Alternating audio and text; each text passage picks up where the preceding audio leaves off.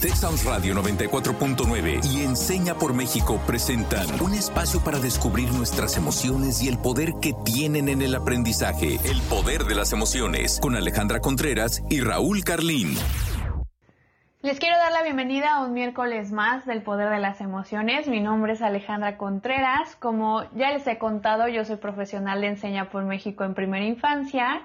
Y uno de los temas que más me fascinan y que busco trabajar constantemente en mi comunidad educativa son las habilidades socioemocionales. Por eso estoy muy emocionada de que hoy hablaremos de las habilidades socioemocionales en tiempos de pandemia. Así es, querida Ale, y yo también les quiero dar las buenas tardes a todos, a todas. Yo soy Raúl Carlín, alumna de Enseña por México y coordinador también de Proyecto Nuevo Maestro, y les doy la bienvenida a este episodio.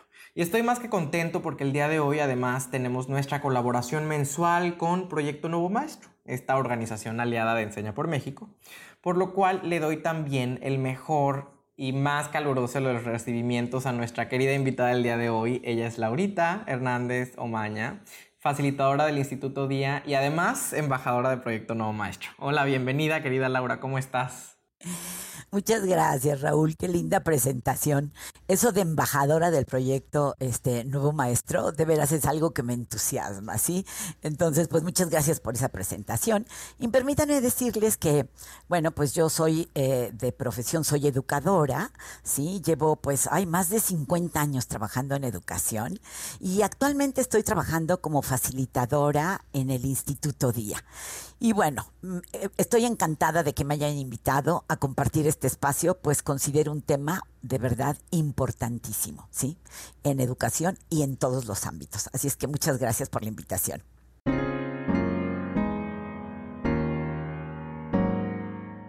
Bueno, ahora yo quisiera preguntarles, ¿por qué creen que sea tan o más importante fortalecer las habilidades socioemocionales en tiempos de pandemia?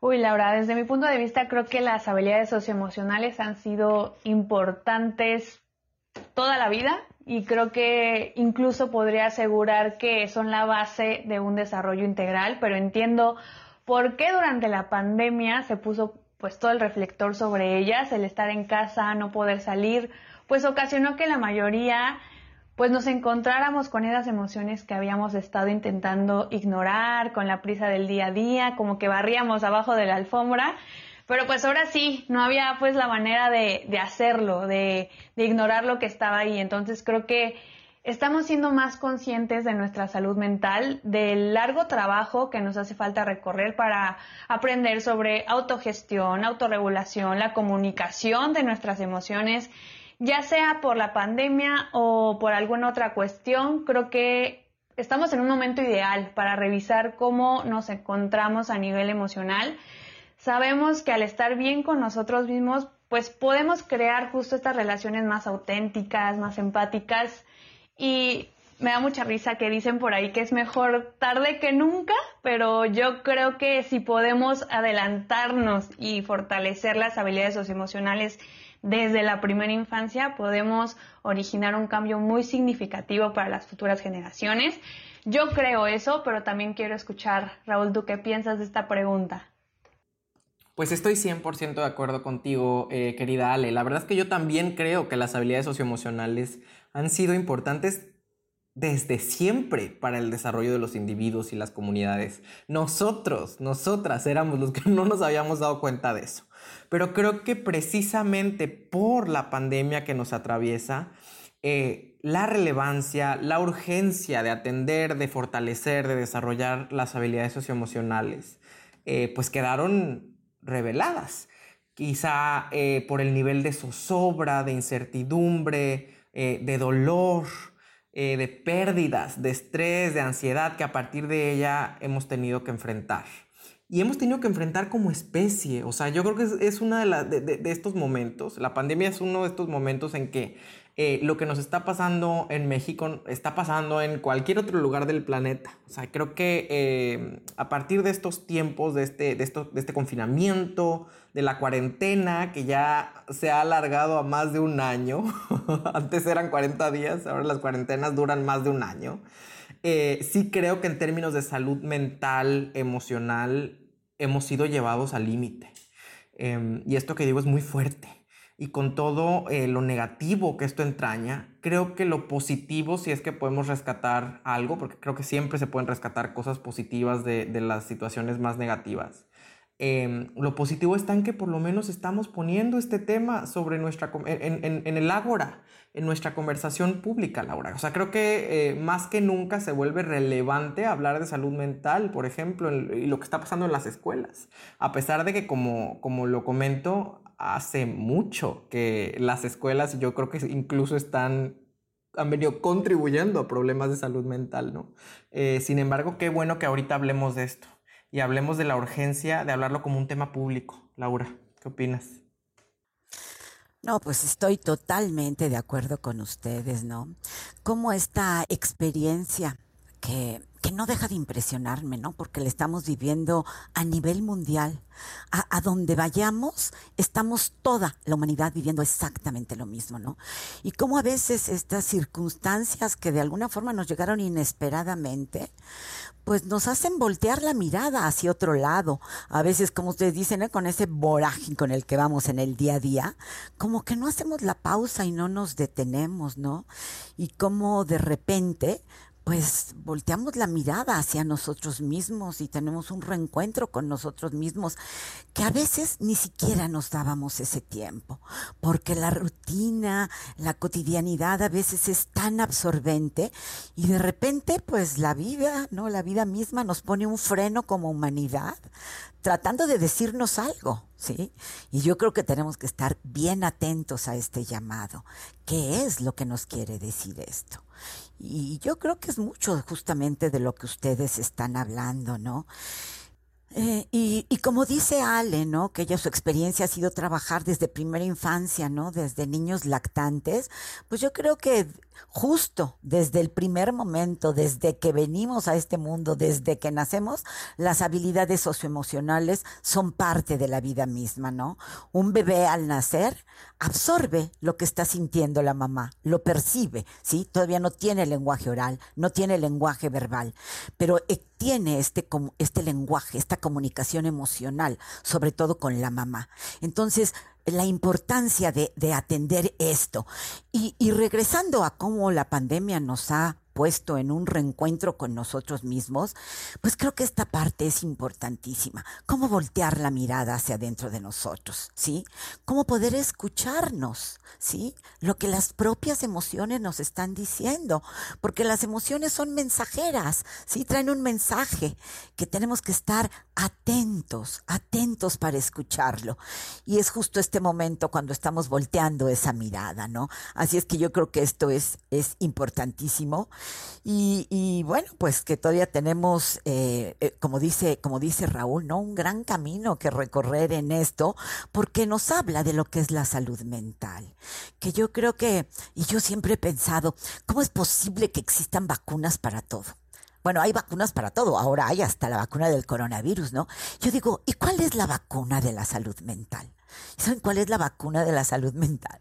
Justamente el atender las habilidades socioemocionales, el desarrollarlas, el escuchar, el sentir, ¿sí? El escuchar no solamente nuestras emociones, por supuesto, en primer lugar, pero también las de los otros, ¿no? Como a través de la empatía podemos hacer sentir importante al otro. Y esto en educación, pues es fundamental. Así es que, pues, creo que es un tema importante que tenemos que abordar y que se tiene que ir profundizando cada vez más en esto. Concuerdo completamente contigo, Laura. Eh, yo creo que la mayoría pensamos que, pues justamente los niños y niñas no pueden entender conceptos como autoestima, las emociones, pero podemos irlo explicando a su nivel y creo que incluso aprender de ellos porque en muchas ocasiones ellos están más en contacto con sus emociones que nosotros mismos como adultos y justo tienen más facilidad de empatizar que a veces nosotros como adultos. Entonces, Creo que hay muchos mitos en este tema y como este hay muchísimos más, por eso quiero darle paso a una de nuestras secciones favoritas que es Desbloqueando mitos. La dinámica es la siguiente, yo voy a mencionar algunos enunciados, Raúl nos va a contar desde su experiencia si considera que es un mito o realidad y Laura nos va a compartir su opinión de si, estamos en lo correcto o no. Durante mucho tiempo se pensó que el desarrollo de las habilidades socioemocionales solamente estaba a cargo de los padres de familia, pero ¿qué sucede si nosotros como padres no hemos fortalecido esa área de nuestra vida? Por eso quiero comenzar preguntándoles, ¿hay que abrir una nueva materia en la escuela que se llame habilidades socioemocionales? ¿Qué piensan? Pienso que esto es un mito em, enorme y déjenme elaborar. Creo que muchas veces cuando hablamos de algo, ¿no? En general, un, tema, un, un, campo del saber que pensamos que debería estar presente en la escuela, nuestra pulsión, nuestra tendencia más automática es decir, bueno, abramos una clase sobre eso, ¿no? Como, como si em, los campos del saber, como si el conocimiento, y en este, en este caso como si las habilidades sociales y emocionales pudieran incrustarse eh, en, en, una cajita de una clase de 50 o 60 minutos, ¿no? Eh, y después el resto del día en la escuela no se habla ni se trabaja más sobre ellas, ¿no? No puede ser así. O sea, creo que eh, las habilidades socioemocionales tienen que ver con lo que decía Laura, con una dimensión completa del ser humano. O sea, los seres humanos somos seres sociales eh, y somos seres emocionales. Entonces, esta dimensión humana no puede ser simplemente abordada en una clase de la escuela. O sea, creo que el, reto más importante, pero el, el, imperativo más importante en términos de habilidades socioemocionales es cómo las hacemos transversales en el sistema educativo para que estén siempre presentes en la clase de matemáticas y en la de civismo y en la de español y en la de inglés y en la educación física tienen que estar presentes siempre, porque no hay una sola clase en donde sea eh, exclusivamente esa única en donde se deban nombrar y regular las emociones, sino en todas, porque en todas, en todos los ámbitos de nuestra vida están presentes. Pues nada más sería como agregar un poco más a lo que has dicho, Raúl, porque de veras, y quiero hacer énfasis en esta eh, transversalidad, ¿no? En la que tiene que estar presente en todo momento, ¿sí? En todas las materias, en el recreo. en la bienvenida que les damos a los niños cuando los despedimos, en todo momento. Y quieren que les diga una cosa, es un factor indispensable en el aprendizaje. Un aprendizaje que no está impregnado de emoción tiene una temporalidad tan corta en los niños, que de veras, eh, si no atendemos a los dos lóbulos cerebrales, toda la parte cognitiva, ¿sí? Que a veces damos conceptos y queremos que todo llegue por la parte cognitiva. Pero si esta parte no está bañada por un sentido que le encuentren los niños, por una parte que ellos se emocionen, que le encuentren sentido a lo que están aprendiendo, este aprendizaje así como entró, va a salir y deja de ser significativo. Entonces, imagínense lo importante que son las emociones en el aprendizaje, aparte de todo lo que ya han mencionado Raúl. Yo en verdad como psicóloga celebré cuando en 2017 eh, la SEP ya hizo parte de la currícula de las habilidades socioemocionales porque creo que ayudó a justificar con algunos agentes educativos y cuidadores primarios lo importante que era, ¿no? Eh, pero comparto con ustedes justo el no verlo como una lección más que se puede quedar para el olvido, sino como parte de nuestra vida. Y ahora muchos se cuestionan de por qué hasta ahora este cambio en los planes y programas y me surge la duda, las habilidades socioemocionales están de moda porque las nuevas generaciones son de cristal. Creo, creo que lo que sí está de moda es mucho este concepto de la generación de cristal, ¿no? Nos, eh, llaman, no tanto a nosotros, sino a, los chicos que nos, que nos siguen, que son más jóvenes que nosotros, les llaman generación de cristal porque suelen decirles em, que, que, que, que, se muestran vulnerables siempre, que se quejan de todo, que nada les, les acomoda, ¿no? Que son muy contestatarios, que ya eh, no tienen la misma capacidad para soportar y padecer estoicos las injusticias como se hacía, como lo hacían las generaciones anteriores. Y creo em, que, bueno, voy a contestar esto de una manera provocativa. O sea, eh, quizá esto sea una realidad. Y qué bueno que las habilidades socioemocionales se hayan por fin puesto de moda, pero que no pasen de moda. O sea, que se queden a largo plazo en el sistema educativo muchas, muchas décadas.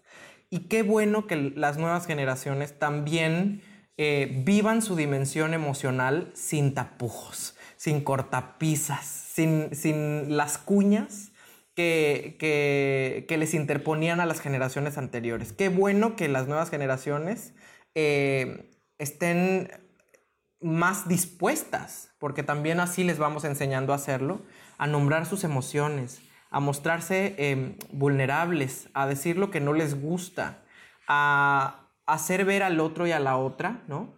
Em, lo que el otro y la otra está generando en ellos en términos emocionales, ¿no? Ahorita, por ejemplo, está muy de moda em, huir de las relaciones tóxicas, hablar de la responsabilidad afectiva. Si esto se está poniendo de moda, realmente qué bueno que esté de moda. O sea, qué bueno que por fin estemos hablando de la importancia de autoconocernos, de autorregularnos, de tener empatía y conciencia social, ¿no? Entonces, por eso yo podría decir que eh, esto es una realidad con, con, sus reservas. Qué bueno que estén de moda las habilidades socioemocionales y si estas generaciones son de cristal porque las tienen más desarrolladas, pues enhorabuena. Enhorabuena, porque siempre tenemos que celebrar la autenticidad, ¿no? Yo creo que eso es fundamental. Eh, y, yo creo que no van a pasar de moda, ¿eh? porque yo creo que la vida nos va poniendo enfrente lo que va, lo que va requiriendo de la humanidad. Y yo creo que la vida está requiriendo hombres y mujeres diferentes, ¿no? Con este valor de hablar desde la autenticidad de lo que uno piensa, de lo que uno siente, con deseos de transformación. Y para esto sí se requiere un desarrollo de habilidades socioemocionales, porque no nada más es expresar y arrollar, es expresar y abrazar y entender al otro, porque a veces arrollamos sin considerar también al otro. Y una de las habilidades socioemocionales importantes es esta parte de interrelación, ¿no? Es primero intrarrelación conmigo mismo. Tengo que identificar, nombrar, ubicar, sentir mis propias emociones para poderlas compartir. Y ese proceso, de alguna forma, me va a ser más empática, porque si yo puedo entenderme, iré desarrollando la capacidad de entender al otro, porque una habilidad socioemocional importantísima es la empatía, ¿sí?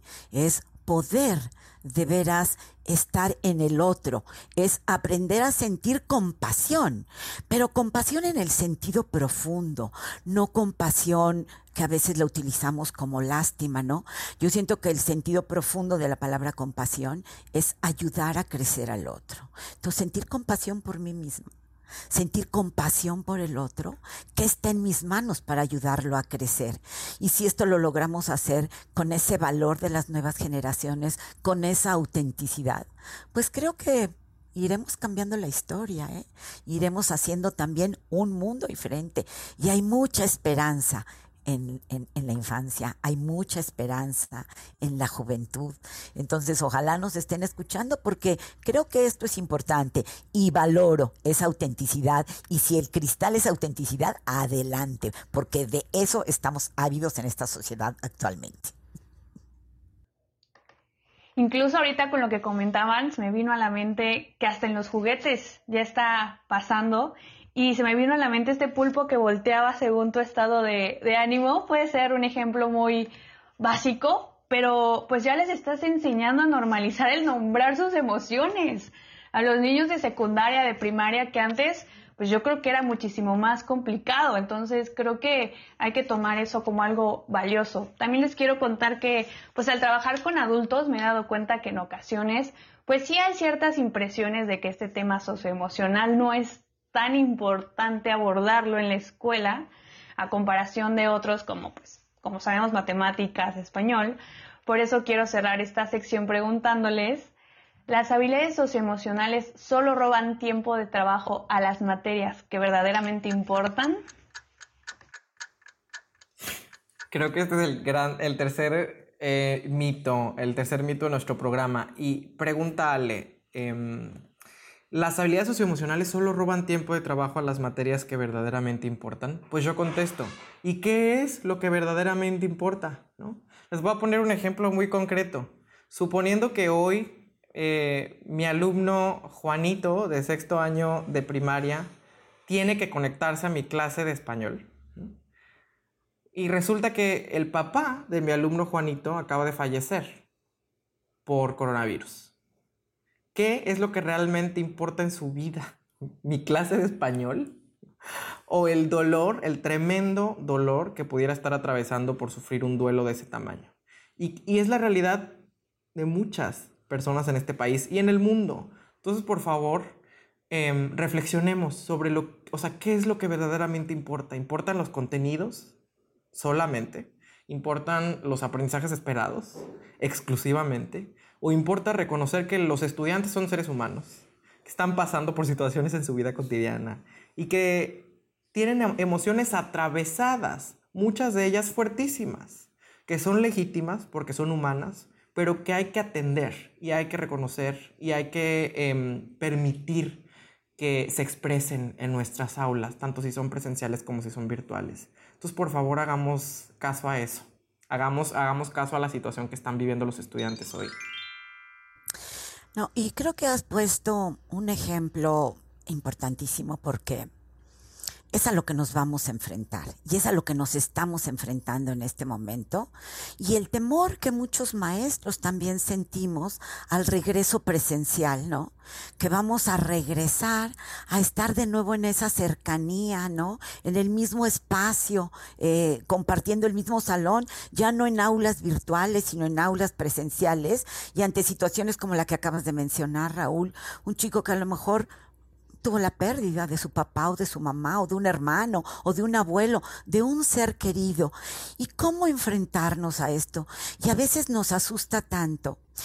Yo creo que a veces lo que necesitamos solamente es tal vez una mirada cálida, una escucha, un acompañamiento y permitir abrir estos espacios donde se puedan expresar. Ya tan solo eso es una gran ayuda. No tenemos que ser tanatólogos, no tenemos que ser psicólogos. Es hacerle sentir al otro, tú me importas. Y tan solo el proceso de pensar, sentir y expresar lo que estoy viviendo, lo que estoy sintiendo, y es un proceso que ayuda a este como desahogo emocional en términos psicológicos, a esta catarsis emocional, ¿no? Que el niño saque lo que trae dentro y lo que necesita es que lo acompañemos, que lo escuchemos, ¿sí? Que nos que sienta nuestra cercanía.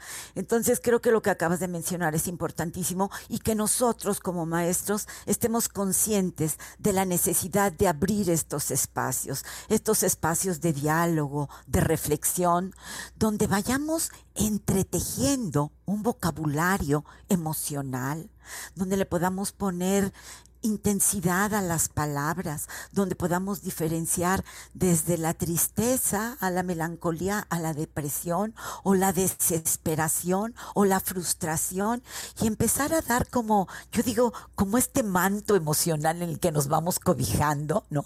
Si antes se, se puede hablar de un clima emocional, a mí más me gusta decir un manto emocional que vamos a entretejer entre todos y que tenemos dispuesto y que tenemos que estar dispuestos a tejerlo en este regreso.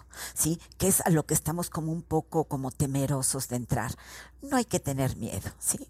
No hay que tener miedo. Simplemente hay que mantener el corazón abierto, la mente abierta y tratar de ser de cristal transparente con nuestros niños para que ellos nos sientan que somos auténticos y que el interés que tenemos por ellos es auténtico. Y tan solo con eso creo que estamos haciendo muchísimo por ellos.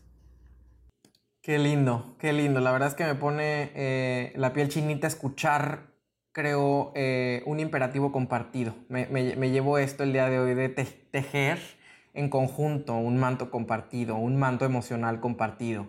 Y también eh, desbloqueo el día de hoy lo que hablabas tú también, Laura, al inicio, ¿no? Este, este, em, esta pulsión del sistema educativo mexicano de enfocarse necesariamente, exclusivamente, al tema cognitivo, ¿no? Como si los seres humanos nos pudiéramos eh, disociar, como si pudiéramos ser solo ideas, solo razón, ¿no? Em, creo que este es, este es uno de los lastres más pesados que venimos cargando como civilización. Ese triunfo de la razón en la Revolución Francesa, del racionalismo, de pensar que, los, que los, los, seres humanos somos cerebros con piernas y que el, el cerebro siempre está em, luchando en una pelea en contra del corazón, como si los, los, seres humanos no tuviéramos las ideas atravesadas por las emociones y las emociones atravesadas por las ideas. Entonces, eh, desbloqueo eso, desbloqueo la necesidad de, de, volver a mi centro de manera integral, sin la necesidad de, desdoblarme en dos dimensiones distintas.